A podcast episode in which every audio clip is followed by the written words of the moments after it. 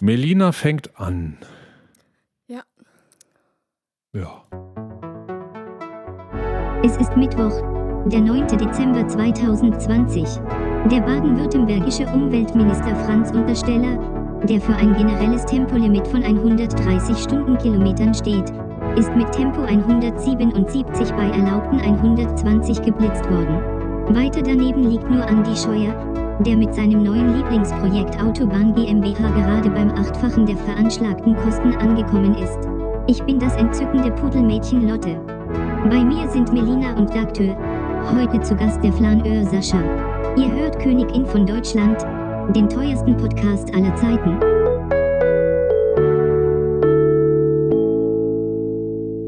So, heute ist Mittwoch, das heißt Podcast Nachmittag. Und heute ist ein guter Tag, weil heute haben wir einen Gast. Aber eigentlich ist der gute Tag heute, weil mein Auto wieder bei mir ist seit gestern Abend. nee, Spaß beiseite. Ähm, wir haben einen netten Gast äh, hier bei uns. Ähm, wir sind heute mal in unserem Meeting zu dritt, in unserem Jitsi-Meeting. Und ähm, heute ist Sascha dabei. Hi Yay. Sascha. Hallo, hallo. Hi Sascha. Ja, und Melina, äh, so war das abgesprochen, stell dich kurz vor. Sonst stelle ich dich Genau. kurz vor. Äh, Sascha ist heute hier, weil er nämlich in äh, der vorletzten und in der vorle In der letzten, oder? vorletzte und letzte Folge äh, hat er uns was geschrieben und war nicht ganz zufrieden mit dem, was wir gesagt haben. Nee, die erste Folge, zu der er was geschrieben hat, war die Folge, in der wir zum ersten Mal einen Gast hatten, nämlich den Jan. Genau. Ja. Äh, da haben wir uns viel über Medien unterhalten und da hat der Sascha uns ein, eine lange E-Mail dazu geschrieben. Da sind wir teilweise schon drauf eingegangen und mit unseren Eingehungen war er dann auch nicht ganz zufrieden. Und dann haben wir gesagt, dann laden wir ihn einfach mal ein. Und heute ist er der Einladung gefolgt. Und da freuen wir uns sehr. Ich gehe davon aus, dass es heute äh, sehr, sehr viel äh, um das Thema Medien geht. Kann das sein, Sascha? Dass wir, dass wir Ja, da genau. Redebedarf Ähm, haben. Ähm, zum einen ähm, habe ich da noch so ein paar Gedanken zu den letzten Folgen und ähm, du hattest ja auch äh, das Thema schon angesprochen, dass du da über deinen Zulieferer, über deinen Paketmenschen auch in ähm, mediennahe Themen irgendwie reingerutscht bist, äh, um die es Ja. vielleicht auch noch gehen könnte. Sehr, sehr interessantes Thema. Ich kann euch gar nicht sagen, wie tief ich da reingerutscht bin. Wesentlich tiefer, als ich das äh, jemals, äh, jemals gewollt hätte. Aber da, da kommen wir vielleicht später dazu. Das, also wenn das Thema nachher hinten runterfällt, ist das nicht so schlimm, als wenn deine Themen hinten runterfallen. Ähm, vielleicht ziehe ich noch meine Kategorie, die ich immer mache, ähm, vor. Das werde ich auch ganz kurz halten. Der Podcast der Woche, mein persönlicher Podcast der Woche, äh, war nämlich der Adventskranzkalender, der Nerdraum Adventskranzkalender ähm, des, äh, jetzt habe ich mir alles aufgeschrieben, nur nicht wie der Podcast heißt, weil wie der Podcast heißt, weiß ich ja, nur wenn man alles vorliest und will Die dann schnell noch die Landwirtschaft, genau. Siehst du, der Sascha weiß das nämlich viel besser als ich. Wir schaffen jetzt Lotte ab. Wir nehmen jetzt Sascha. Genau, wir rufen Sascha immer an. Sascha, Sascha liegt jetzt immer unterm Tisch. Nee, im, äh, im äh, Landnerdschaft Nerdraum Adventskranzkalender, das soll sich auch mal einer alles merken. Äh, da gibt es jeden Tag im Moment eine neue Folge, äh, immer so eine halbe Stunde etwa. Ich werde auch bald dort sein. Wir werden heute Abend sogar was aufzeichnen. Ich weiß noch nicht, welches Türchen ich kriegen werde. Das weiß, glaube ich, auch noch keiner. Das Und- 24. Meinst du? Ja, Ich- was soll's denn sonst Besseres geben als als, den Heiligen. Abend für dich? Äh, ich äh, würde jedenfalls in sehr große Fußstapfen treten, denn äh, sehr guter Freund von mir hat eine sehr unterhaltsame Folge. Der Sven Bird, Bird mit B durchgestrichenem O, wie man das immer so hat, wie bei unseren Rode Mikrofonen auch. Äh, und dann ein Ritt. Äh, ein langjähriger musikalischer Wegbegleiter von mir, der heute äh, also er ist weggezogen, deshalb machen wir nicht mehr zusammen Musik und er macht auch äh, mehr elektronische Musik. Das macht man ja auch gerne äh, zurückgezogen im heimischen Bastelzimmer und er erzählt, wie er Atari-Konsolen so umbaut, dass man Musik damit machen kann. Sehr, sehr interessant. Und eine andere Folge, ähm, das war die von letzten Sonntag, da war da Theresa Hannig, ähm, von der wir auch öfters schon geredet haben, denn sie hat äh, die supergeile Wellenbrecher-Aktion initiiert mit zwei anderen zusammen noch. Und ähm, wir Melina, wir beide haben auch uns schon unterhalten, ob wir die Theresa Hannig nicht mal einladen sollten. Und das ja. sollten wir auch unbedingt mal tun. Vielleicht im Januar, vielleicht klappt es mal.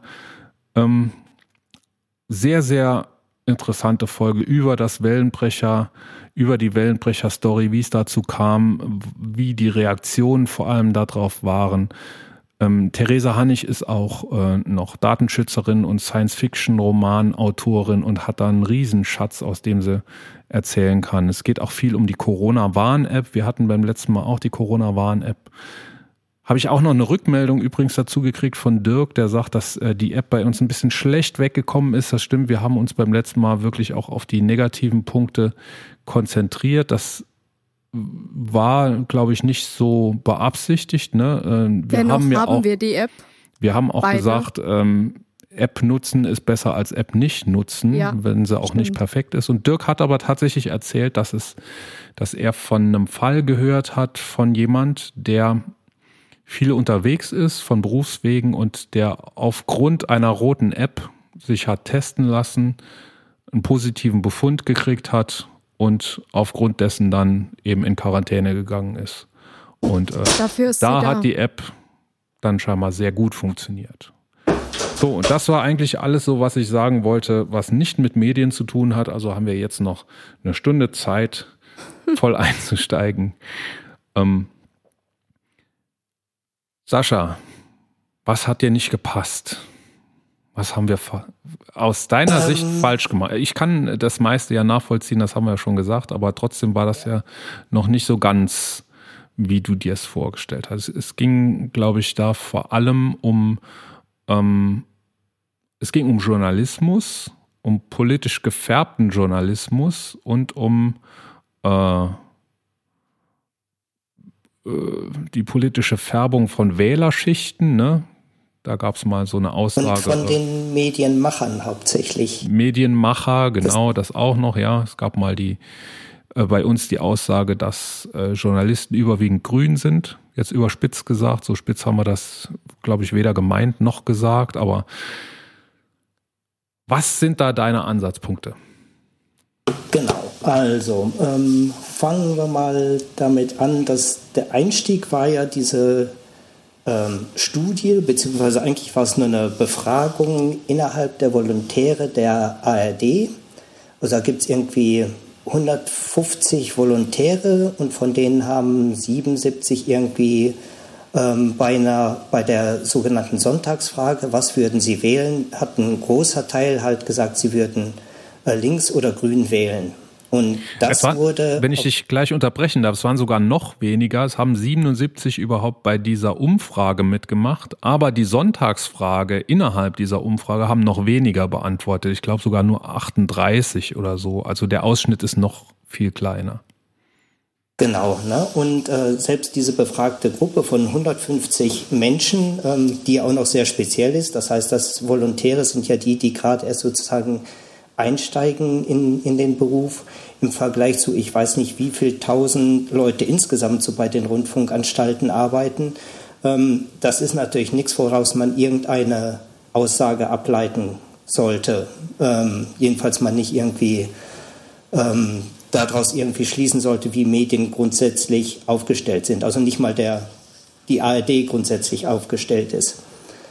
Ähm, und ich hatte dann zum einen reingebracht, ähm, wie denn so die äh, Strukturen sind, also mit dem, mit dem äh, Rundfunkrat, dass der ja ähm, sehr ausgewogen äh, besetzt ist. Da sind die verschiedensten Berufsgruppen irgendwie mit dabei. Da sind äh, auch, auch von politischer Seite die verschiedensten Gruppierungen dabei und die eigentlich im Prinzip so angelehnt an das, was wir auch ähm, in der Parteipolitik sehen von den, von den Verhältnissen. Ähm, und ähm, dann kam der Punkt, dass es, äh, dass du ähm, meine ähm, äh, Nachfassung sozusagen, dass die äh, Akademiker grundsätzlich eher grün wären, ähm, falsch verstanden hattest. Denn da hatte ich ähm, einen Link geschickt zu einer, äh, zu einer Umfrage. Also es ist so, dass unter den grünen Wählern besonders viele Akademiker sind. Aber ähm, der Umkehrschluss, dass unter den Akademikern besonders viele grüne Wähler sind, der funktioniert nicht. Ähm, da schicke ich euch nachher auch noch einen Link für die Show Notes ähm, mit, äh, mit einem Diagramm. Das sieht nämlich ganz ähnlich aus wie auch bei, dem, äh, bei den Chefetagen sozusagen. Ähm, die äh, Akademiker sind auch zum, zu 32 Prozent oder sowas eher CDU-Wähler, zu 31 Prozent eher SPD-Wähler. Und die äh, Grünen kommen auch da eher so bei, ich glaube, um die 15 Prozent weg oder so. Na, also der, der Umkehrschluss, äh, Akademiker wählen Grün, ähm, war so nicht von mir gemeint und wie, wie sind denn da ich ich habe da ich habe mich auch auf eine ähm, auf eine Umfrage bezogen. Wie definierst du Akademiker? Sind das Leute mit einem Uni-Abschluss für dich? Ähm, da ging es um äh, also in der äh, ähm, in der Statistik, die ich da äh, verlinkt hatte, in der Mail auch, äh, ging es um den Bildungsabschluss. Mhm.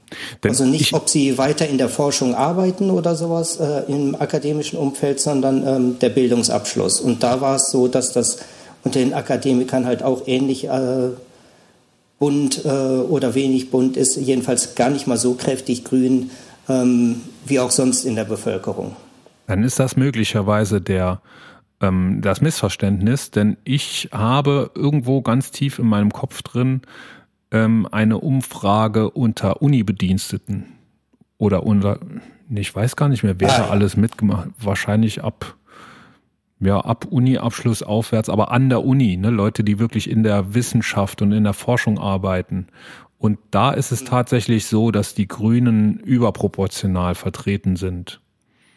Aber das ja. kann auch dann damit zusammenhängen, dass diese Leute wahrscheinlich auch eher jüngere Leute sind. Denn ich glaube, also was, was das Wähleralter angeht, da gibt es ja eine ganz klare ähm, Verteilung oder da gibt es ja einen ganz klaren Einfluss. Ne? Unter den jungen, jungen Wählern ähm, sind ja traditionell die Grünen weiter vorne und unter den Älteren äh, wird konservativer gewählt.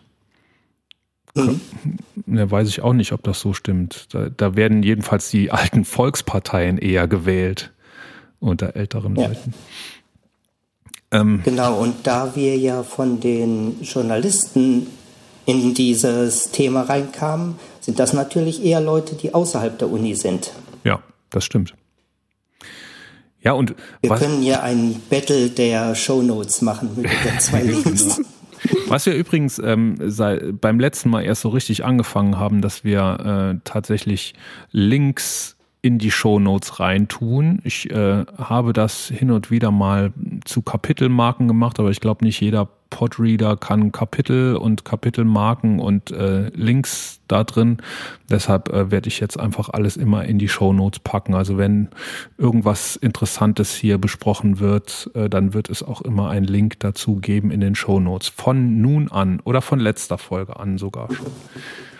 Ja, aber wir hatten ja, ähm, also Melina und ich in der Folge nach der Folge mit Jan, hatten das ja auch schon gesagt, ähm, ist wichtig ist ja die Kontrolle der öffentlich-rechtlichen Medien. Es geht, das müssen wir hier dazu sagen, ne? wir sprechen im Moment nur von öffentlich-rechtlichen Medien, ähm, wenn wir uns mit Rundfunkräten und mit ähm, Fernsehräten und mit Medienräten beschäftigen, ne? die von denen du eben ja gesagt hast, die Leute aus ganz unterschiedlichen Polit äh, ähm, gesellschaftlichen Schichten auch haben, die bis zu 30 Prozent Politiker nur enthalten dürfen und die Politiker werden von den Parlamenten, von den Länderparlamenten entsandt und bilden aus diesem Grund heraus ähm, eben die, die Parteienvielfalt auch ab. So, und die kontrollieren natürlich also diese, diese Räte, diese Kontrollräte, ja, die äh, kontrollieren ja dann auch den Inhalt der öffentlich-rechtlichen Medien. Insofern haben wir es hoffentlich geschafft, ähm, das Vorurteil auszuräumen, dass öffentlich-rechtliche Medien in Deutschland irgendwie politisch gefärbt sein könnten. Oder hat da noch irgendjemand Zweifel dran? Nee, ähm, das, das, Prinzip nennt sich äh, Blind, äh, Binnenpluralität. Das heißt, ähm, dass innerhalb der Sendeanstalten, innerhalb der ganzen ähm, ähm, innerhalb der ganzen Produktionsketten und so weiter möglichst viele verschiedene Ansichten auch ins Spiel kommen und auch ähm, ein, an die Öffentlichkeit kommen. Und dann, von da kommen wir jetzt sozusagen zu dem äh, weiteren Punkt. Es ging ja um das äh, politische Einfärben von einzelnen Aussagen, ähm, besonders jetzt in diesen Tweets. Ähm, das ist halt so, dass, dass ich denke, durch diese Binnenpluralität, dadurch, dass halt verschiedene Leute zu Wort kommen, ähm, finde ich es okay, wenn auch äh, solche Färbungen drin sind. Also grundsätzlich kann man als Reporter, denke ich, als Journalistin nicht ohne eine Haltung arbeiten. Also jeder hat, bringt irgendeine Haltung mit und damit ähm, färbt sich natürlich auch jede Aussage und jede Sicht auf irgendein Thema. Das lässt sich auch nicht abschalten. Also wir sind halt ähm, im Journalismus äh, weit von wissenschaftlichen Arbeiten ähm, mit äh, Peer-Reviews und so weiter entfernt. Und ähm, von daher denke ich, äh, gehört es einfach auch dazu, dass man sich auch als Konsument von jedwediger äh, äh, Medien ähm, bewusst ist, dass niemand ohne irgendeine Haltung irgendeine Aussage macht. Egal, ob das jetzt äh, alternative Medien sind, klassische Medien, Zeitungen oder was auch immer. Hm.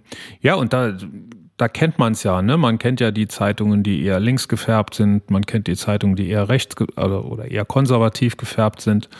Ähm, ich persönlich halte es für wichtig, äh, auch verschiedene Medien zu konsumieren. Ja. Äh, nicht, auch auf verschiedenen Kanälen. Genau, nicht eben nur das zu konsumieren, von dem ich weiß, dass es mir am besten schmecken wird, sondern äh, auch mal in die anderen Geschichten reinzugucken. Ich finde es ganz interessant, ähm, die Unterschiede zu sehen, wie etwas im Fernsehen berichtet wird, wie es dann im Radio gebracht wird, wie man es dann in der Zeitung liest. Ähm, das ist eigentlich die beste Mischung. Also, dass man alle, ähm, äh, alle Kanäle, die es gibt, dass man die einfach nutzt, um sich über das Thema, das einem besonders interessiert oder auch betrifft, ähm, dort zu informieren. Ja, wobei all diese, diese Kanäle, das sind ja sozusagen die klassischen Medien ähm, immer noch das Problem haben, okay, ähm, Zeitungen wie der Spiegel oder sowas äh, können auch ausführlicher über äh, irgendwas berichten, aber ähm, Zeitungen im Sinne von, von Tageszeitungen und so weiter haben halt genauso wie äh, Nachrichten im Radio äh, oder im, im Fernsehen immer das Problem der zeitlichen und Platzbeschränkungen, dass wirklich nur ein, ein kleiner Ausschnitt immer aus einem Thema äh, gebracht werden kann ähm, und viel dann halt hinten runterfällt, was man äh, im Prinzip sich selbst erarbeiten muss, dann um das, das komplette Bild wieder zu kriegen. Ich würde da auch ähm, durchaus äh, neuere Medien wie ähm, teilweise äh, Online-Zeitungen und Podcasts mit ins Spiel bringen, um da auf ein breiteres äh, Spektrum zu kommen. Ähm, wenn ich jetzt auch mal gerade einen Podcast empfehlen kann, wäre das Lage der Nation. Sehr gerne, sehr gerne. Ähm, zum Beispiel jetzt die letzte Folge, die Lage der Nation 217. Da ging es durchaus auch um die Geschichte in Trier. Da geht es um äh, Corona, geht es um die Geschichten jetzt mit ähm, dem Rundfunkrat und den Gebührenordnungen, die jetzt gerade da politisch blockiert werden. Ähm, das ist was, äh, das, ist ein, äh, ein, äh, Richter und ein Journalist, äh, die das machen.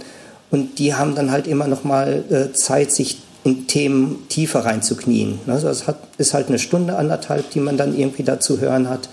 Ähm, und das sind halt noch mal Möglichkeiten, die halt in den, in den klassischen Medien oft irgendwie ähm, nicht so da sind, so in die, in die Tiefe zu gehen.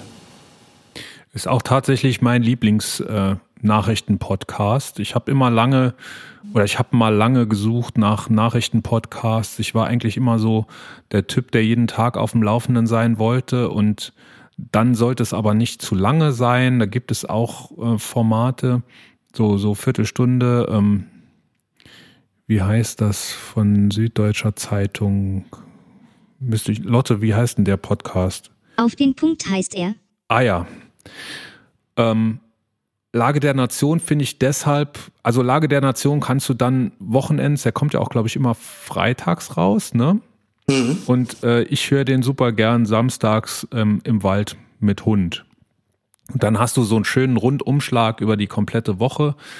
Ähm, ich finde, ähm, also ich stelle dort auch eine sehr deutliche Färbung fest, und zwar eine eher linke.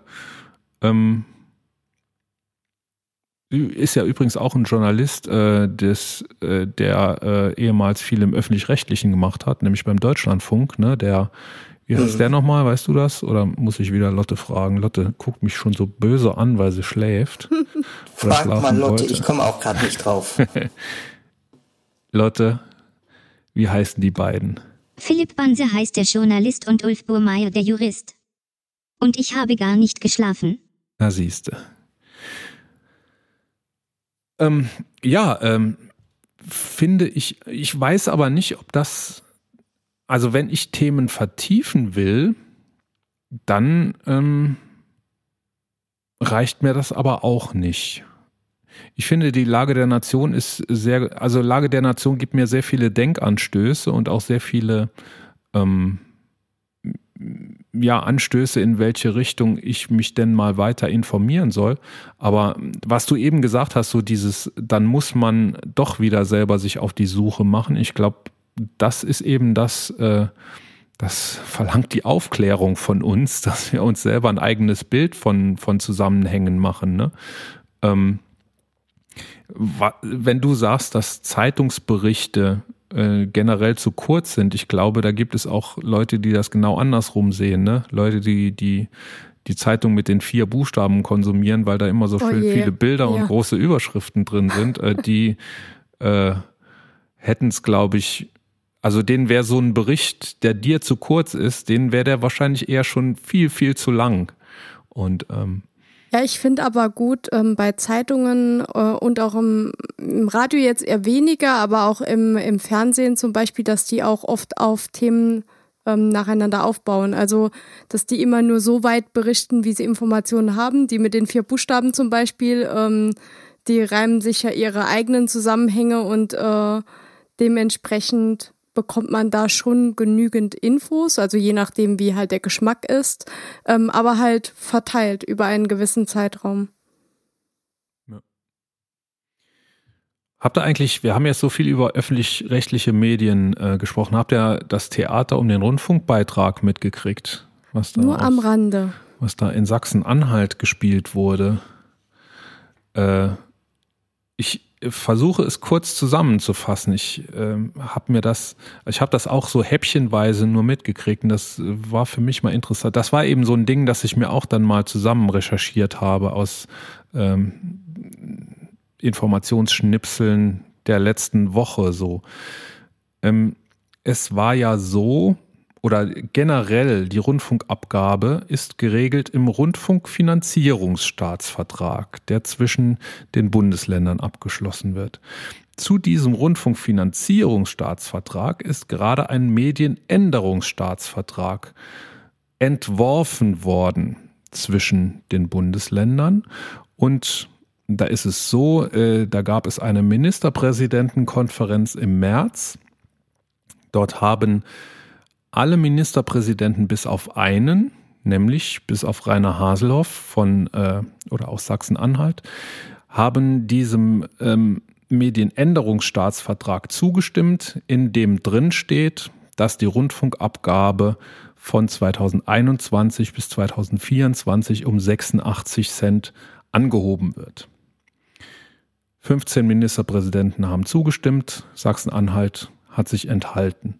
Nun ist es aber so, der Medien Medienänderungsstaatsvertrag wird dann nicht automatisch geltendes Recht, sondern die Länderparlamente müssen zustimmen. 15 Länderparlamente haben signalisiert, sie würden zustimmen. Zwölf haben auch schon zugestellt. Drei, bei dreien steht das noch aus. Sachsen-Anhalt, in Sachsen-Anhalt gab es nun dieses Theater. Das, das war alles in der letzten Woche. Denn ähm, die CDU es, also es gibt in Sachsen-Anhalt eine Kenia-Koalition aus CDU, SPD und Grünen. Die CDU lehnt es ab. SPD und Grüne sind dafür, dass die Rundfunkabgabe erhöht wird um 86 Cent.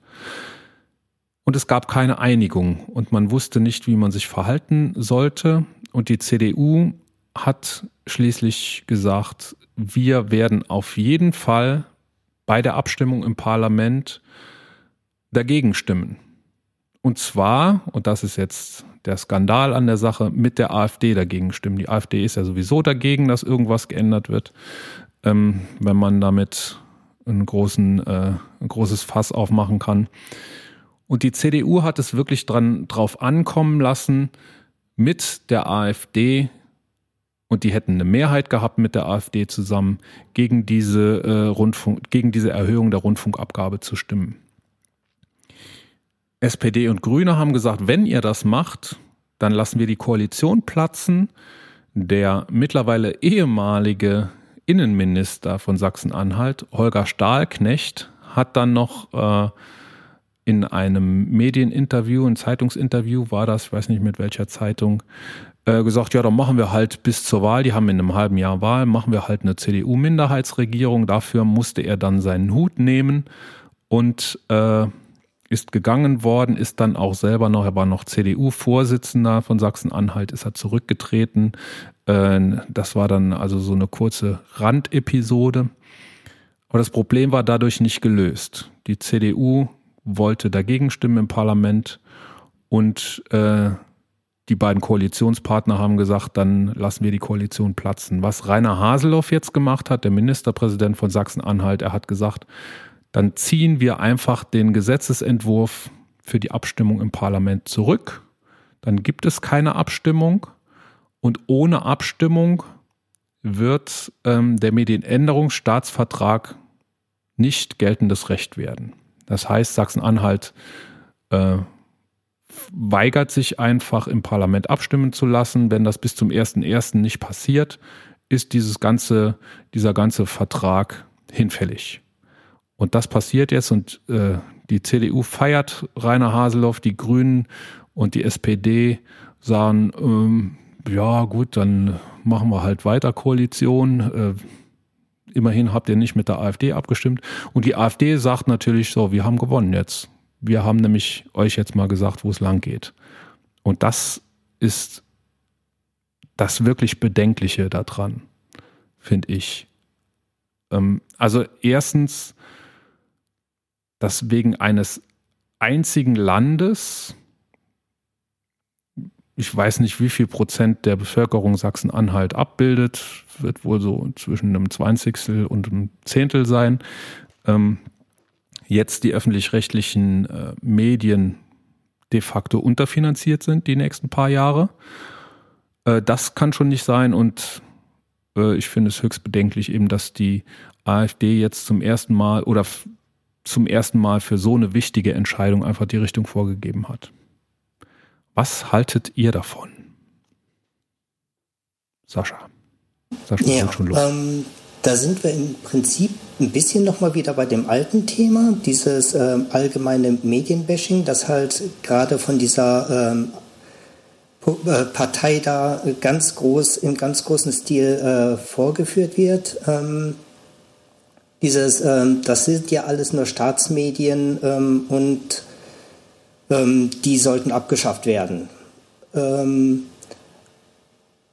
ein Punkt das, dabei das ist, ist übrigens halt, auch die Meinung, das ist, Entschuldigung, dass ich unterbreche, aber das ist nur, nicht nur diese eine Partei, es gibt auch sehr viele Stimmen aus der CDU, auch sehr prominente Stimmen, zum Beispiel die von Friedrich Merz, der eben das auch behauptet. Also, also der eben das fordert, dass äh, äh, dass die, die öffentlich-rechtlichen Medien abgeschafft werden sollen. Falsch. Es war nicht Merz, sondern Hans-Georg Maaßen, der das gefordert hat. Merz hat nur Verständnis für die Haltung seiner sachsen-anhaltinischen Parteifreunde geäußert. Ja, ähm, ein wichtiger Punkt bei den öffentlich-rechtlichen ist eigentlich, dass sie von der Politik unabhängig sein sollen. Aus dem Grund legen die selber auch gar nicht, legen auch nicht die Parteien oder die Politik diese Gebühren fest, ähm, sondern es gibt eine unabhängige Kommission dafür, die, äh, die KEF, ähm, die halt äh, zusammen mit den Sendern und mit der Politik und so weiter aushandelt, ähm, was das denn kosten darf, was so der Auftrag der öffentlich-rechtlichen ist. Also die haben halt aus der Politik äh, kommt ein Auftrag an die öffentlich-rechtlichen, was sie zu tun haben. Ähm, die öffentlich-rechtlichen sagen dann, okay, wenn wir das machen sollen, dann kostet das ungefähr so und so viel. Und das geht dann alles über diese Kommission. Dann werden irgendwie die Gebühren halt irgendwie äh, sozusagen kalkuliert. Und eigentlich ist das dann bindend für alle und muss eigentlich nur noch abgenickt werden, weil die Politik soll halt keinen Hebel haben, ähm, um auf dieses Programm einzuwirken. Also um zum Beispiel zu sagen, wir stimmen hier zu, zu den neuen Gebühren, wenn wir in dem Sender das und das ändern. Ähm, genau, und das ist hier jetzt das Problem. Die haben in ihrem Koalitionsvertrag das auch maximal ähm, schwammig gehalten. Die haben nämlich äh, gesagt, dass die Gebühren äh, stabil sein sollen. Und das kann man jetzt natürlich in zwei Richtungen auslegen. Ähm, nominell stabil, das heißt, es darf, darf, sich eine Gebühr gar nicht ändern. Das heißt, die hätten in ihrem Staatsvertrag, in ihrem Koalitionsvertrag schon festgelegt, dass das alles gar nicht äh, passieren dürfte, also dass es keine Erhöhung gibt. Oder man kann sagen, wie ist das denn inflationsbereinigt ähm, mit den Gebühren?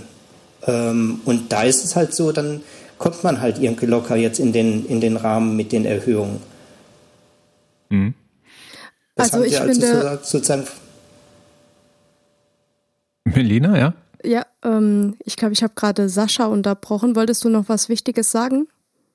Nee, nee, nur zu. Genau, also ich muss dir da zustimmen, Sascha. Ich finde das genau aus diesem Grund auch wichtig. Ähm, man, man hofft ja, dass die ähm, allgemein neutral sind oder sie sollten allgemein neutral sein. Ähm, natürlich gibt es ja immer wieder Ausreißer, aber man arbeitet da halt mit Menschen, da passiert sowas. Und dementsprechend sind die öffentlich-rechtlichen äh, Medien wichtig, äh, damit man sich allgemein ein Bild äh, über etwas machen kann, ähm, ohne voreingenommen zu sein oder groß voreingenommen zu sein. Und wenn man dann merkt, okay, da äh, ist meine Neigung eher links oder eher grün oder sonstiges, dann kann man sich immer noch in diese Richtung orientieren mit privaten Medien. Ihr wollt mich aber nicht zwingen, privat Fernsehen zu gucken, ne? Nein, um Gottes Willen. Kriegt er mich nicht. Äh, wir sollten, weil wir, weil wir gerade so Probleme hatten mit, äh, mit äh, wer wen unterbricht, wir sollten auch, glaube ich, nochmal sagen, dass wir ja hier äh, Corona-konform remote aufzeichnen. Genau. Wir sehen nur, wir sehen uns nur auf Monitoren und äh, deshalb fällt es uns manchmal so ein bisschen schwer, ähm, äh, mit Körpersprache uns zu signalisieren, wer jetzt als nächstes dran ist. Aber das werden wir schon hinkriegen. Wir sind ja ganz ja, ähm, liebende Menschen. Äh, wenn, wenn ihr sagt, dass, dass das so sein sollte, ähm, dass eben die Politik aus diesem, aus diesem ähm, Geschäft hier weitestgehend rausgehalten wird, dann hat das eben in diesem Fall nicht funktioniert, ne? Denn es ist ja jetzt ein Politikum. Ja, eindeutig. Und ähm, ich weiß auch nicht, wie das jetzt weitergehen soll. Also es muss ja jetzt, wenn tatsächlich Sachsen-Anhalt bis zum 1.1. diese Abstimmung nicht macht, dann muss ein neuer Medienänderungsstaatsvertrag ausgehandelt werden. Dann wird es wieder eine Ministerpräsidenten oder dann, ja, dann muss die KEF ja erst nochmal aktiv werden. Aber was soll die KEF anders machen, als äh, nochmal auf diesen 86 Cent äh, Gebührenerhöhung zu bestehen? Denn das, also diese 86 äh, Cent kamen ja von der KEF, ne? Äh, was soll die jetzt anders machen? Soll die jetzt äh, nochmal schnell den öffentlich-rechtlichen Rundfunk revolutionieren oder wie. Also da, ich da steht übrigens noch was drin und das Ja. ist vielleicht dann das, was am Ende auf der Strecke bleibt. Äh, nämlich, äh, das betrifft uns als, als Saarländer und die Bremer wird es auch betreffen. Denn da in diesem äh, Medienänderungsstaatsvertrag steht nicht nur eine Erhöhung der Gebühren um 86 Cent drin, sondern da steht auch eine äh, Anpassung des des äh, sozusagen Länderfinanzausgleichs der Rundfunkanstalten drin. Ähm, laut dieses Medienänderungsstaatsvertrags sollte Radio Bremen und der saarländische Rundfunk nämlich mehr Geld kriegen, weil die nämlich tendenziell die unterfinanziertesten sind, ähm, weil es eben die kleinsten Länder auch sind. Ich könnte mir vorstellen, dass das dann nachher auf der Strecke bleibt und weiß ich nicht, so als, als Verhandlungsmasse dann über den Jordan geht, aber das, das muss dann ein, äh, äh, ein Rainer Haseloff seinen Leuten auch erstmal verkaufen, warum das dann so viel abstimmungswürdiger ist. Also ich finde diesen, nicht. Diesen ganzen, diese ganzen Abstimmungen und dieses äh, ständige Vertagen und Verschieben und auf irgendwelche Gesetze berufen und Gesetze so abändern, dass es einem gut in den Kram passt von der Politik, ähm, viel kostenintensiver und anstrengender, als wenn man einfach diese 86 Cent bezahlt pro äh, Quartal. Ist es pro Quartal oder pro Monat? pro Quartal. Monat. Pro Monat, ja. Also selbst dann ist es noch günstiger Ja, als pro Monat, stimmt. Ja. als das, was da jetzt äh, an Rattenschwanz bei der Politik äh, hinten dran herläuft. Also man muss ja sagen, das Argument ist ja schon eins, ne, dass man sagt, äh, wir können während Corona den Leuten nicht noch zumuten, mehr für öffentlich-rechtliches äh, äh, Fernsehen oder Radio auszugeben. Das ist ein Argument, das verstehe ich, ne? Und das hat ja eben noch nicht existiert, als die KEF gesagt hat, äh, wir wollen das erhöhen. Die Ministerpräsidentenkonferenz war äh, unmittelbar vor dem ersten Lockdown im März. Ich glaube, die war Anfang März, da war man noch ein bisschen vom Lockdown weg. Da hat man gerade erst, da hat Corona gerade erst so richtig eingeschlagen in Deutschland. Da wusste man also davon noch nichts, aber ich weiß nicht, hätte es da einen Ausweg gegeben, dass man sagt, ja, wir, äh, wir machen es dann eben ein Jahr später oder so. Oder wir setzen im Moment Rundfunkgebühren sowieso ganz aus. Weiß ich nicht. Die paar Milliarden wären vielleicht auch noch da gewesen in irgendeinem Topf. Ich habe übrigens, ähm, wir gehen äh, wirklich regelmäßig Essen irgendwo hinholen, in irgendein Restaurant, in das wir auch gerne wieder gehen würden, wenn der ganze, äh, der ganze, äh, diese Odyssee hier mal vorbei ist. Ähm, und der hat mir erzählt, er muss für sein geschlossenes Lokal GEMA bezahlen. Nach wie vor. Wow, er hat sich okay. geweigert, die Rechnung zu bezahlen und er hat Mahnungen und Drohungen gekriegt. Also hier Drohungen mit Inkasso und allem drum und dran. Und das finde ich, das finde ich schon ein starkes Stück. Also man kann drüber Ist diskutieren, ob es. Bitte? Ja? Ist das da? Ah, nee, ähm, das äh, GEZ ist ja das, was man für, für den Arbeitsplatz auch bezahlen muss. Aber die GEMA ist ja eigentlich wirklich nur, wenn man was für ein Publikum ausspielt. Jedenfalls hatte ich Ja. das immer so verstanden. Ja, also GEZ ist ja das, was heute Rundfunkabgabe heißt oder Rundfunkgebühr. Das heißt ja nicht mehr GEZ. Das hat in den Genau. 90ern mal GEZ. Wir sind alle noch sehr 90er. Ähm, nee, GEMA bezahlst du, wenn du urheberrechtlich geschützte Musik einem Publikum abspielst. Nur diese ganzen GEMA-Verträge sind ja Pauschalverträge. Ähm, ich gehe davon aus, dass das Jahresverträge oder Zeitverträge sind für ein Restaurant mit der und der Fläche und der und der Anzahl von Tischen. Da wird es fertige Verträge geben und die werden wahrscheinlich dann monatlich abgebucht, dass da sein äh, O Mio im Hintergrund laufen kann oder Azzurro. Wird auch immer gern gespielt in Pizzerien. Ähm, das war eine Pizzeria. Ähm, ja, und das kostet Geld und das kostet regelmäßig Geld. Und der hat mir gesagt, ja, er hat sich geweigert, die Rechnung zu bezahlen und ist nicht durchgekommen damit. Das, Das er, ist gebeutelt, er ist gebeutelt genug, er versucht, seine Leute zu halten. Das hat er auch erzählt. Äh, einige Kollegen von ihm, befreundete Gastronomen, äh, schicken die Leute in Kurzarbeit. Die haben dann eben damit zu tun. Das sind Leute, die sind oft aus dem Ausland. Die gehen dann zurück in die Heimat und suchen sich da was zum Arbeiten und die kommen halt nie mehr.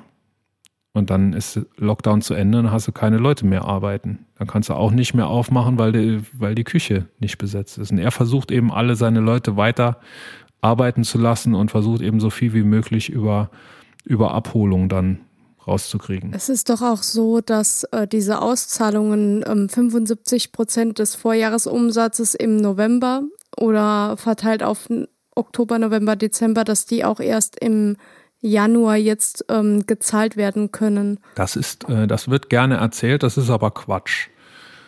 Also es oh. ist äh, größtenteils Quatsch, jedenfalls in der, in der Auswirkung. Ähm, die Berechnung, die Software, die die Berechnung machen soll, die ist noch in Arbeit, die wird es Mitte Dezember irgendwann geben.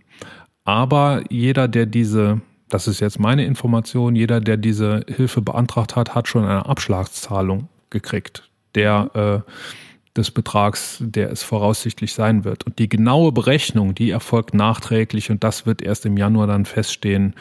Äh, dann wird man vielleicht noch eine Nachzahlung kriegen oder wird es, weiß ich nicht, vielleicht dann auch noch was zurückgeben müssen.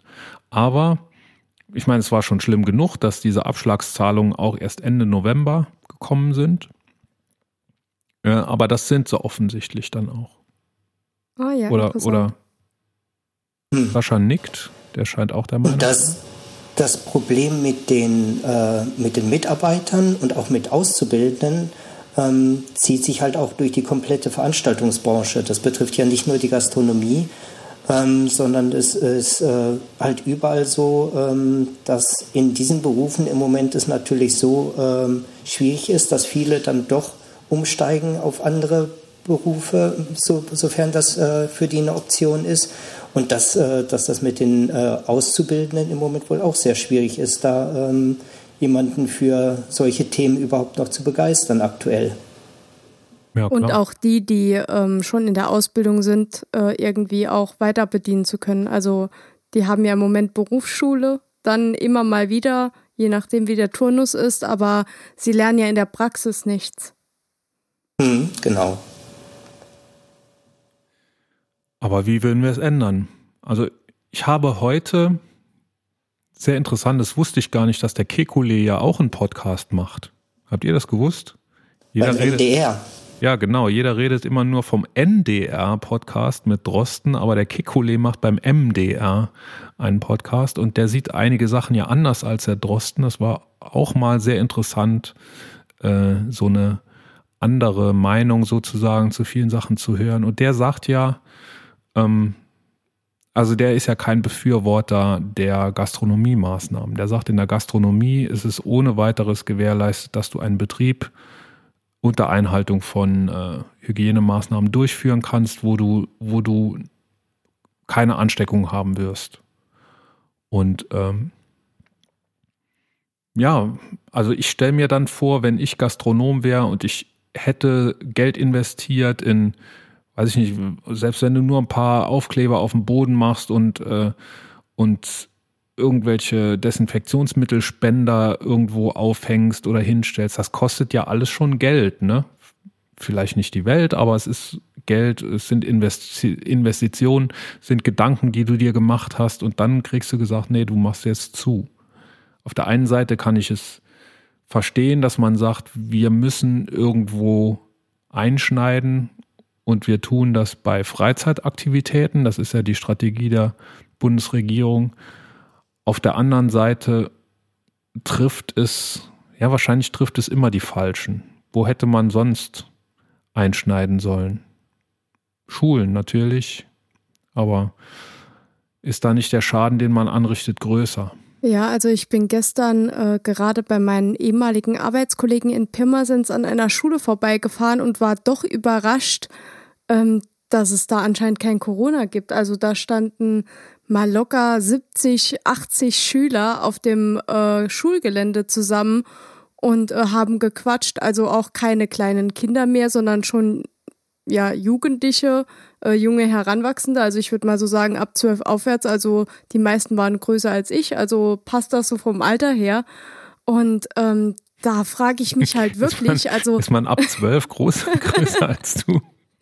Ja, ich glaube, das war so das Alter, wo ich aufgehört habe zu wachsen. Äh, die erste Zigarette hat's dann versaut quasi. Nee, aber da, also da äh, bringen halt alle Maßnahmen nichts, wenn da nicht auch irgendwie alles geregelt wird. Also entweder es wird komplett durchstrukturiert, so dass man ähm, die, die Personenanzahlen entzerrt und dadurch äh, gewährleistet, dass äh, nicht in der Schule äh, sich, keine Ahnung, äh, diese ganzen Gruppen untereinander anstecken, dann nach Hause gehen und dann dort die Eltern anstecken, die äh, den ganzen Tag Maske tragen und Abstand halten. Ähm, oder man muss es halt wieder schließen, weil als alles geschlossen war, also auch die Schulen, da hat das ja funktioniert, dass die Zahlen runtergegangen sind. Und aktuell funktioniert es ja ähm, anscheinend nicht. Also an den Werten ändert sich nur wenig. Es ist nur wenig Besserung in Sicht. ja, also was wir durch die, die Schließung der Unterhaltungsbereiche und Gastronomie halt erreicht haben, ist, dass die Zahlen nicht noch weiter raufgegangen sind und auch ein, bisschen runtergegangen sind, ähm, aber dann halt auf einem bestimmten Niveau geblieben sind.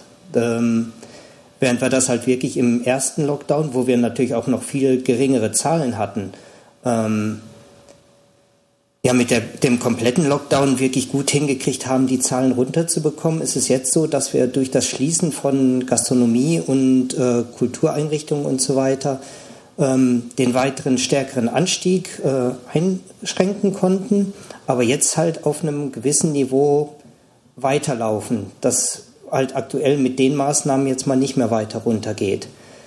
Bei, den, äh, bei der Gastronomie und so ist halt der Punkt, ähm, dass du praktisch täglich, stündlich ähm, anders gemischte Gruppen hast. Na, also bei einer Schule ist es ja noch so, du hast irgendwie einen Klassenverband, okay, auf dem Schulhof läuft noch mal was durcheinander und auf dem, im Schulbus läuft noch mal ganz viel durcheinander.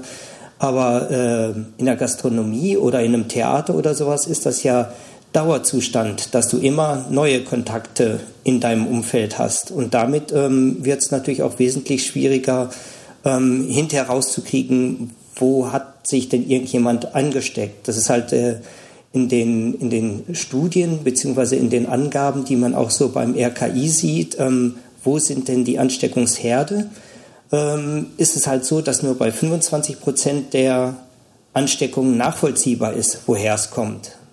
Und bei 75 Prozent weiß, wissen die Leute einfach gar nicht, wo sie sich angesteckt haben könnten.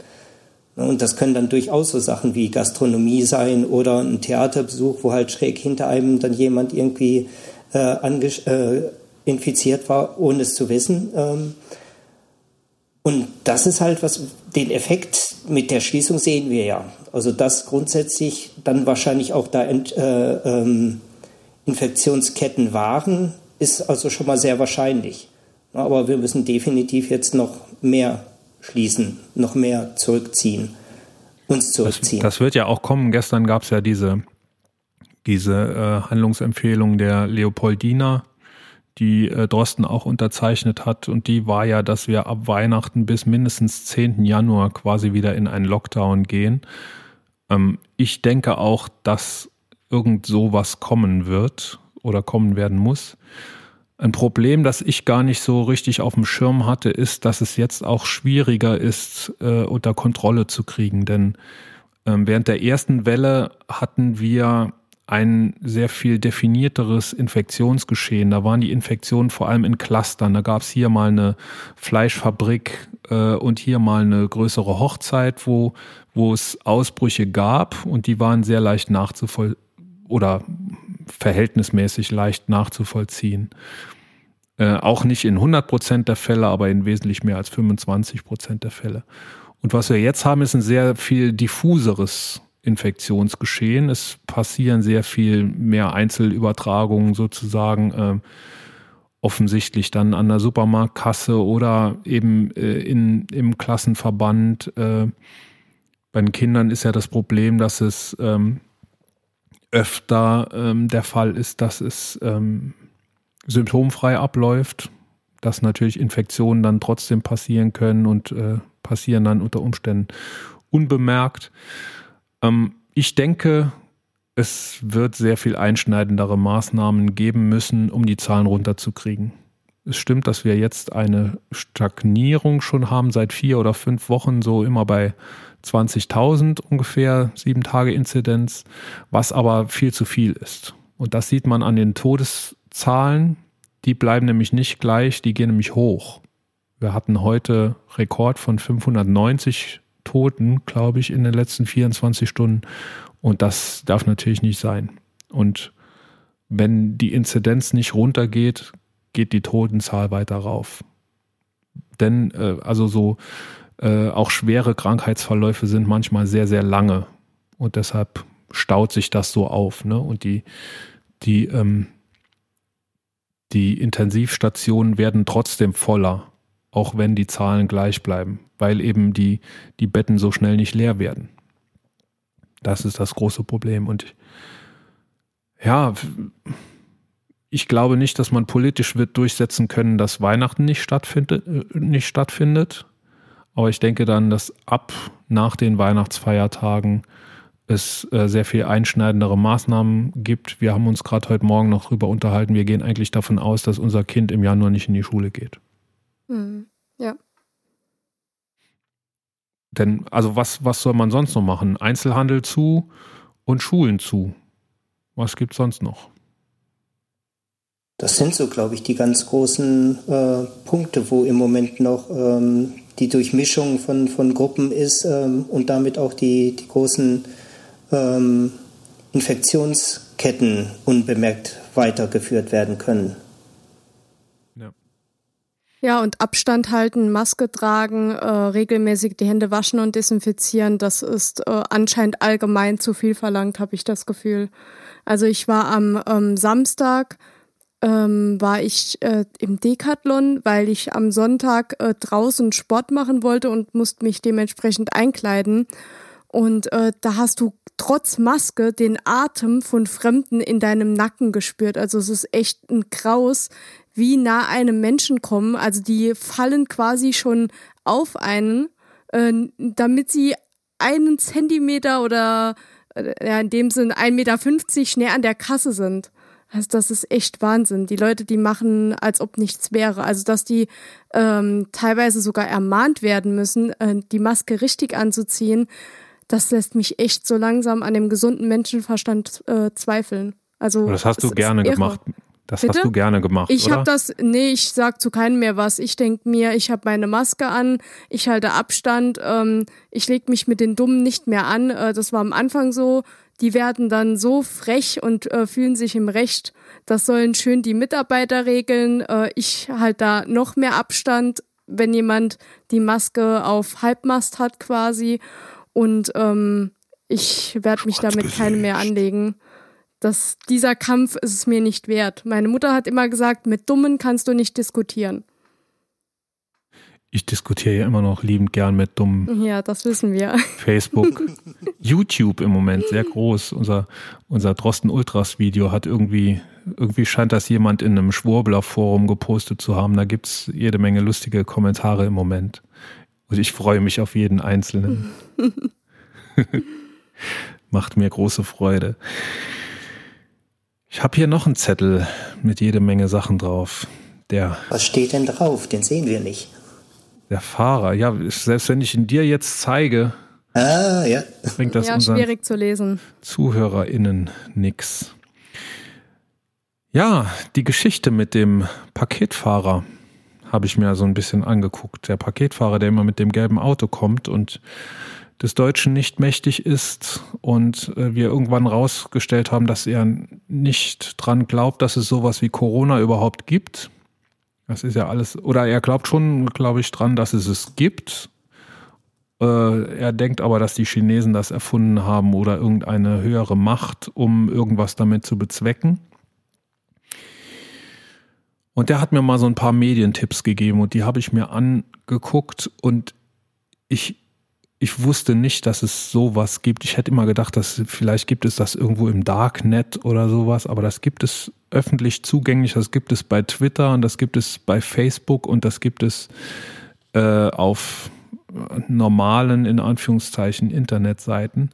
Und ich will vielleicht mal so eine, so eine kurze Story schildern, also wie da argumentiert wird. Wir haben uns viel unterhalten über Donald Trump und er denkt ja, er hat mich gefragt, wie ich denke, dass die Wahl ausgeht vor ein paar Tagen. Da habe ich gedacht, die Wahl ist doch aus. Die Stimmen sind ausgezählt und der Trump klagt da jetzt noch ein bisschen, aber nee, nee, nee, sagt er, geht gar nicht. Also wie könnte ich denn behaupten, dass die Wahl zu Ende ist? Es gibt da noch Verfahren und da ist ja noch gar nichts geklärt und es ist ja ganz klar, dass da betrogen wurde.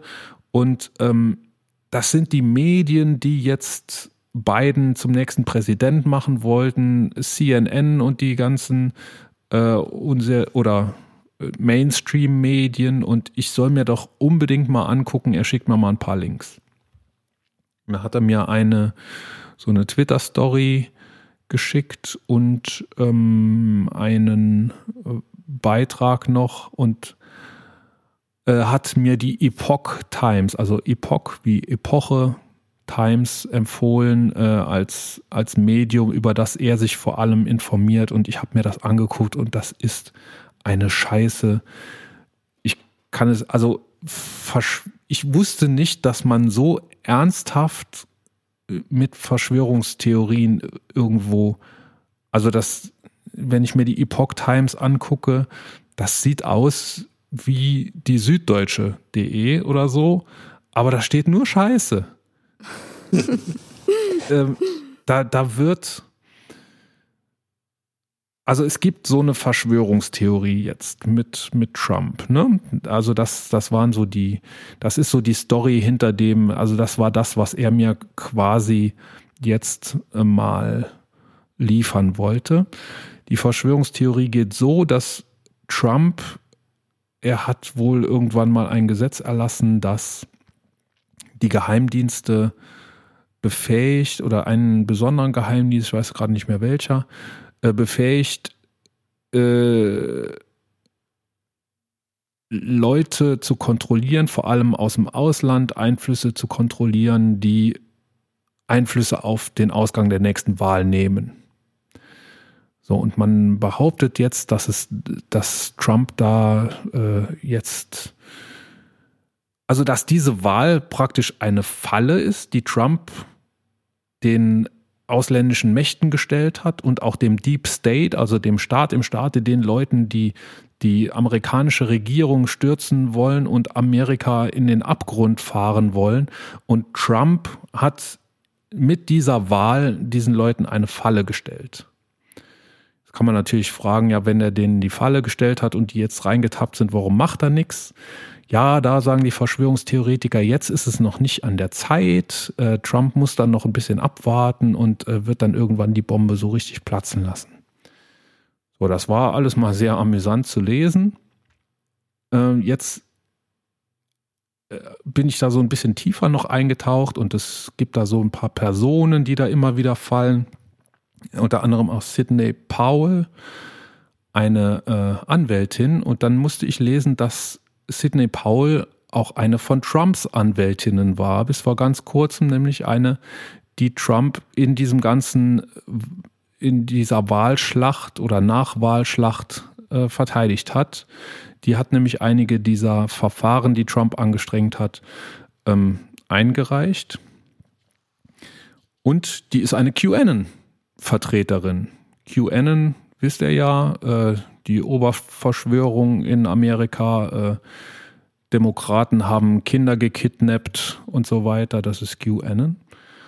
Und Sidney Powell ist eine Anhängerin von QAnon, sogar eine Vertreterin von QAnon, hat äh, Werbevideos gedreht für QAnon und ist offizielle Anwältin des Präsidents der Vereinigten Staaten. Seit ihrer letzten Pressekonferenz, die sie in dieser Funktion gemacht hat, haben sich allerdings Trump und auch seine anderen Anwälte, die auch konservativ genug sind, von ihr distanziert, denn da hat sie wirklich dann wohl äh, über die Stränge geschlagen. Sie hat gesprochen ähm, von Release the Kraken, also die Krake loslassen, was ein Zitat aus Clash der Titanen ist, habe ich mir, hab ich mir äh, sagen lassen von dem Internet. Äh, und das hat sie wohl wahrscheinlich wirklich auch nur witzig gemeint oder wollte damit irgendwie cool rüberkommen. Und jetzt die Verschwörungstheoretiker sagen, aber das war jetzt das Zeichen, dass jetzt wirklich dieser Mechanismus, den Trump installiert hat, um eben diese Einflussnahme alles aufzudecken über die Geheimdienste und so weiter, dass jetzt dieser Mechanismus wirklich in Gang kommt und wir müssen uns da jetzt auf was gefasst machen. Und Trump hat die Macht, er hat alle Mittel und wird diese Bombe jetzt platzen lassen. Wir dürfen also gespannt sein, was noch passiert äh, bis Mitte Januar. Äh, laut Sidney Powell wird das einiges sein. So, und jetzt war ich, also jetzt war das, als ich mir das so durchgelesen habe, als ich an dem Punkt war, ist das für mich so richtig eklig geworden, denn das sind ja Leute, die einen super großen Einfluss haben. Die ist unter den Top drei Anwälten des Präsidents der Vereinigten Staaten und die erzählt so eine gequirlte Scheiße.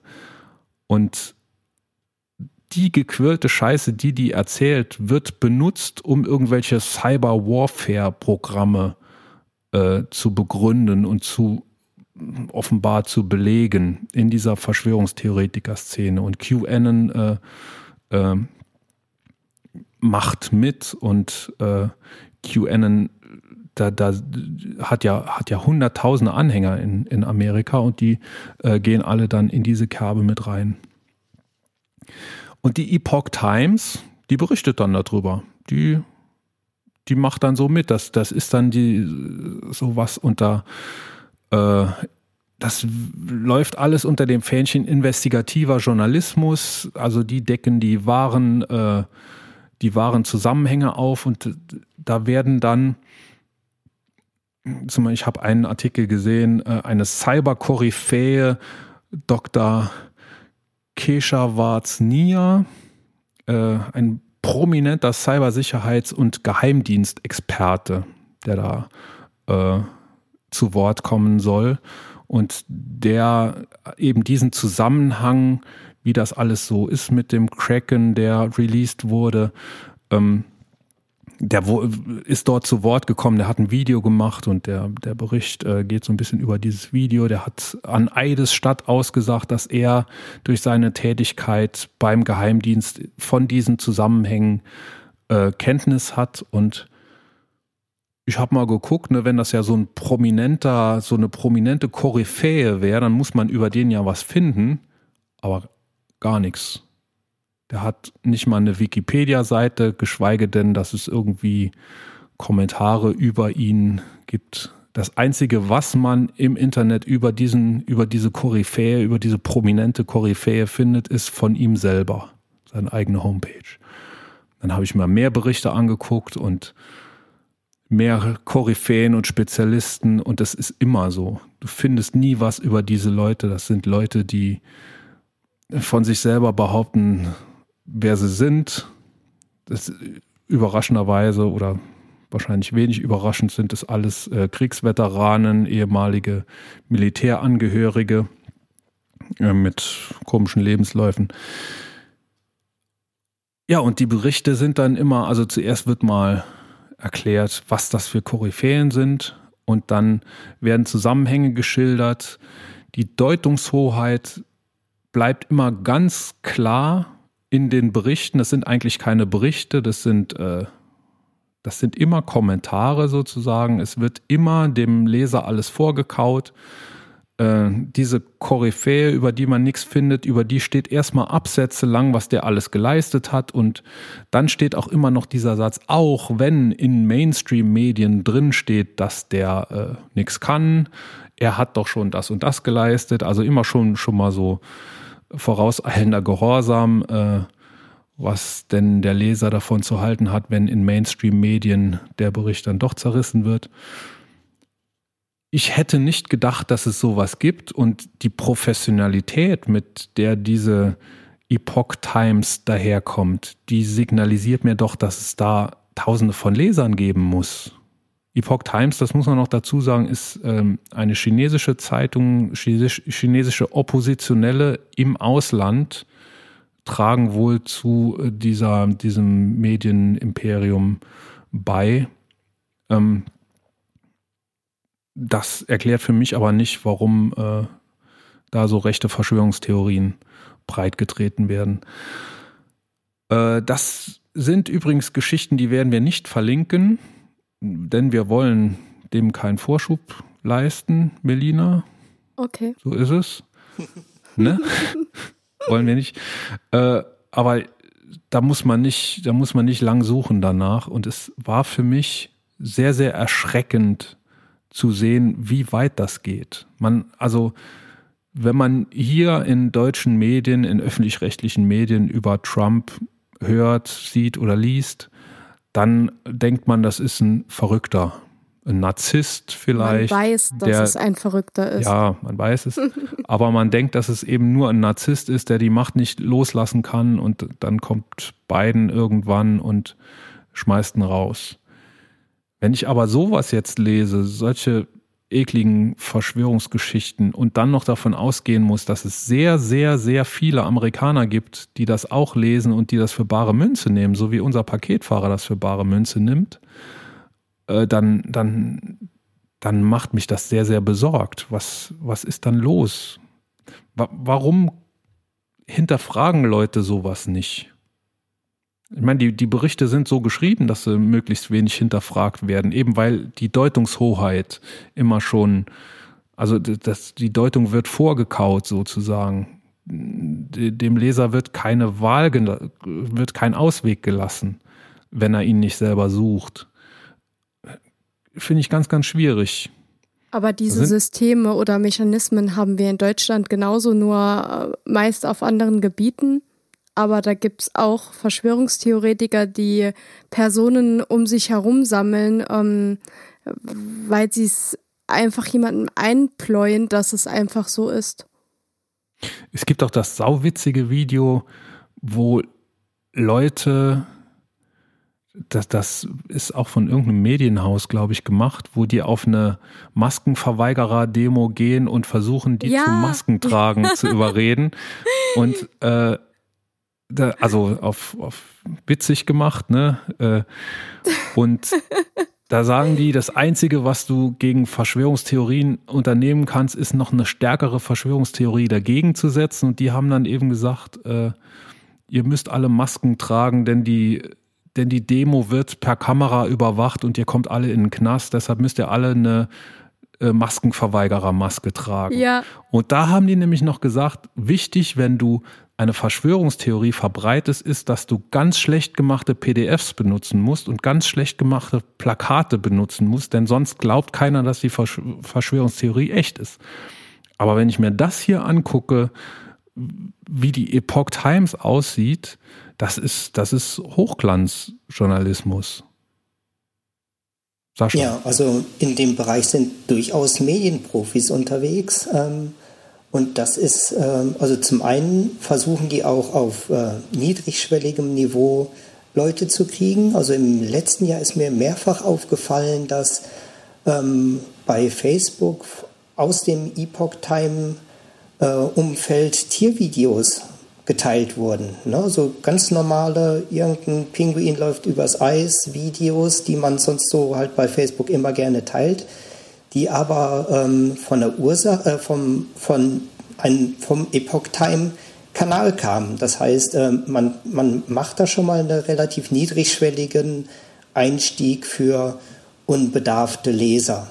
Die finden dann diese Seite und lesen da ein bisschen und ähm, landen dann da und schauen da irgendwie ein bisschen durch. Und ähm, ihr wart zum Beispiel äh, in der letzten Folge ja in einem ähnlichen Medium unterwegs, also Achse des Guten. Ähm, das, da steckt ja der ähm, Bruder dahinter. Der hat, da, da hat die ähm, Claudia Roth letztes Jahr noch irgendwie nach dem Anschlag von Halle gesagt, ähm, ich zitiere jetzt mal gerade, ich verlinke das später aus dem Wikipedia, aus Worten werden ganz schnell Taten, wir müssen die Stichwortgeber benennen, all diese neurechten Plattformen mit Geschäftsmodellen auf Hetze und Falschbehauptungen beruhen. Und ähm, da hat der, äh, einer der Macher der Achse des Guten gegen geklagt, also eine Unterlassungsklage und ist damit nicht durchgekommen, ähm, weil das, Gesicht, äh, das Gericht halt dann gesagt hat, das ist eine, nicht nur eine zulässige Meinungsäußerung, sondern es hat auch einen wahren Tatsachenkern. Und ähm, die Sache ich, ist halt, gelesen, die ja. sind halt auch auf, äh, das sind halt Medienmenschen, das sind professionelle Journalisten, professionelle Medienmacher, die dahinter stecken, ähm, für die das einfach auch ein Geschäftsmodell ist. Ja. Ähm, erstens, das haben wir beim letzten Mal auch schon nicht verlinkt.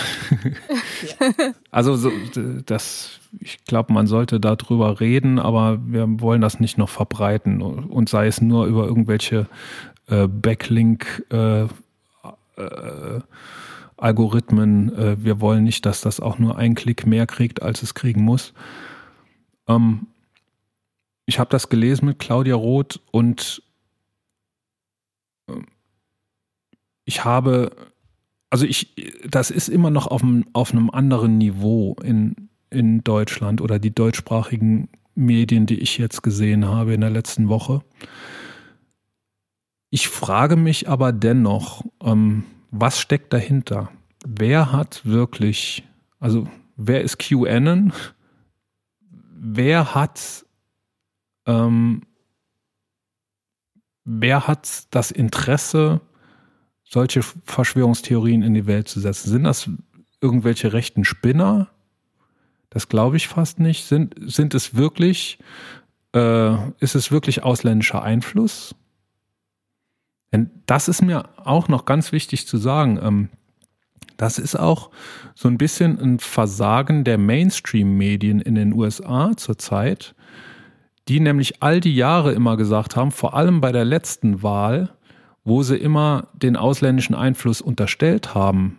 Und also so abgekürzt gesagt, als der Trump gewählt wurde, das kann ja nur Betrug sein. Und jetzt, wo der Biden gewählt wurde, äh, schließt man den Betrug so kategorisch aus es kann ja trotzdem sein, also es kann ja sein, dass es Einfluss von außen gegeben hat, der destabilisiert. Also, ne, you name it, Russland äh, hat dieses Mal gesagt, dann wählen wir jetzt nicht mal den Trump. Äh, wir können noch mehr auf die Kacke hauen, indem wir die Wahl einfach so beeinflussen, äh, dass der Biden gewählt wird. Das wird ja offensichtlich in den Medien komplett ausgeblendet. Ich habe jedenfalls noch nichts drüber gelesen oder gehört. Nein. Das, äh, dass es eben trotzdem eine Beeinflussung oder sogar äh, Verfälschung der Wahl trotzdem eben gegeben haben kann. Und das sind aber alles Dinge, die wir nicht wissen. Und ähm,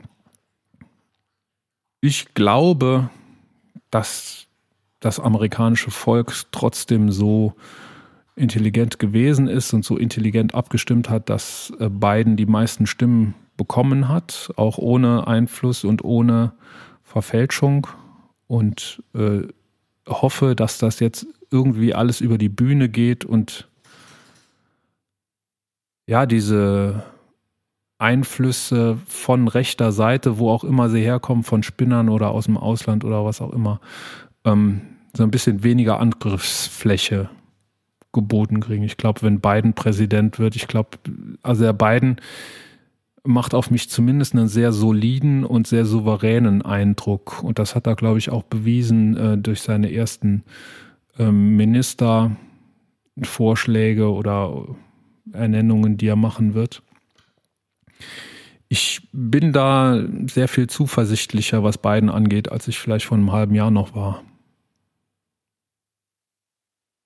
Und mit Blick auf die Uhr Und mit Blick auf meinen Frage, Akkustand vom Handy. stelle ich die Frage, ob noch jemand ein wichtiges Thema hat, das wir noch besprechen sollten. Sascha? Hm, als Ergänzung vielleicht noch, ähm, dass dieses QAnon halt kein amerikanisches Phänomen ist.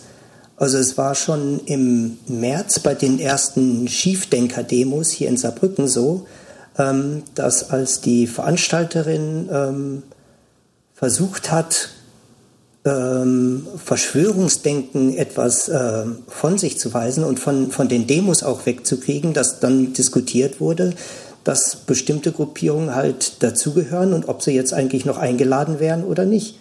Und das waren halt QAnon-Leute. Mhm. Ähm, die sind halt hier auch unterwegs und die findest du in diesen ganzen äh, äh, Telegram-Kanälen von äh, Widerstand 2020 und äh, Corona-Rebellen Saarland und die sind da alle mit unterwegs und sind gern gesehene oder zumindest mal auch von den Admins äh, beschützte Personen. Genauso wie äh, Rechte, wie die Jackie Süßdorf oder sowas. Ne? Also, ja. wenn, äh, wenn hier die, die Friedensboten, ähm, das sind die, die die Corona-Leugner Zettel verteilen ähm, da ist die Jackie Süßdorf mit drin und dann ist letztens ähm, eine neue Person in dieser Gruppe mit eingestiegen und meinte, ah, was ist denn das? Wieso ist die denn hier mit dabei? Und dann wurde die von den Admins äh, zurechtgestutzt, äh, dass äh, sie das entweder akzeptiert oder gerade selber wieder gehen kann, weil äh, sie sind halt für alle Meinungen offen. Toleranz bis dort hinaus und da muss man Ultrarechte natürlich äh, schützen. Ja, ist klar wird meine Tochter sagen. Also QAnon ist ja für mich so ein Phänomen. Ich traue das mich fast jetzt hier nicht zu sagen, denn ich werde das nicht recherchieren. Ich habe die Schnauze voll jetzt eigentlich. Aber das ist für mich ein Phänomen, das auch sehr interessant ist, denn die wissen ja gar nicht, wer ihr Chef ist. Ne? Oder, oder ist man irgendwann tief genug drin, dass man wissen darf, wer Q ist? Nö, ne? Ich denke nicht. Ähm, ein gutes, gutes Buch in dem Zusammenhang. Sie find, äh, macht auch viele, äh, viele Vorträge, gerade so bei YouTube und so weiter findet man einiges, ist von der Katharina Nokun, Fake Facts. Die geht äh, sehr weit in das Thema Verschwörungstheorien und wie die funktionieren und was dahinter steckt. Und das Buch ist halt äh, so spät in diesem Jahr erschienen, dass äh, QAnon und die Corona-Geschichten mit drin sind. Also es ist sehr lesenswert und auch die Vorträge kann man sich gut mal angucken. Ein werden wir das hier verlinken? Schlusswort. das werden wir verlinken, ne? Sehr gut. Das lohnt wir sich. Wir werden außerdem äh, den Flaneur verlinken. Das sollten wir auch noch tun. Ja, stimmt. Den Flaneur schön. verlinken wir auch. Das ist nämlich eine äh, Seite, die im Moment äh, auf Sparflamme läuft, denn dort gibt es Veranstaltungstipps, die der Sascha zusammenstellt. Aber da ist äh, ja auch einiges online. Ja, der Sascha findet trotzdem was, auch im Moment. Äh, sollte sich, glaube ich, jeder mal angeguckt haben. In diesem Sinne, ich hoffe, Sascha, es hat dir Spaß gemacht. Ich hoffe, du bist alles, alles losgeworden, was du sagen wolltest. Wir können noch Stunden weitermachen, aber ihr habt ja was anderes zu tun. Dann, dann hört uns keiner mehr zu, fürchte ich. Äh, wir können aber auch gerne ein andermal uns nochmal treffen. Vielleicht genau. auch irgendwann mal in echt wieder. Genau. In diesem Sinne, bis zum nächsten Mal und eine schöne Woche. Gleichfalls. Schöne Woche Ciao. euch.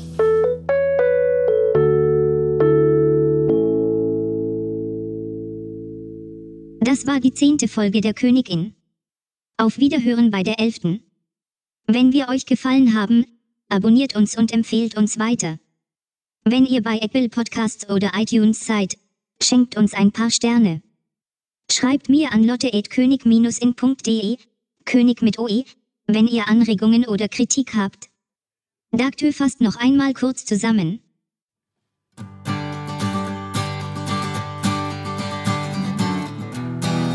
Amerika wird untergehen, QAnon hat's gesehen. Die Pop Times hat es groß gemacht und sie hilft uns zu verstehen. Ob David oder Rainer, Hessel oder Haseloff, they've been looking for freedom. Wie viel anders könnte es sein?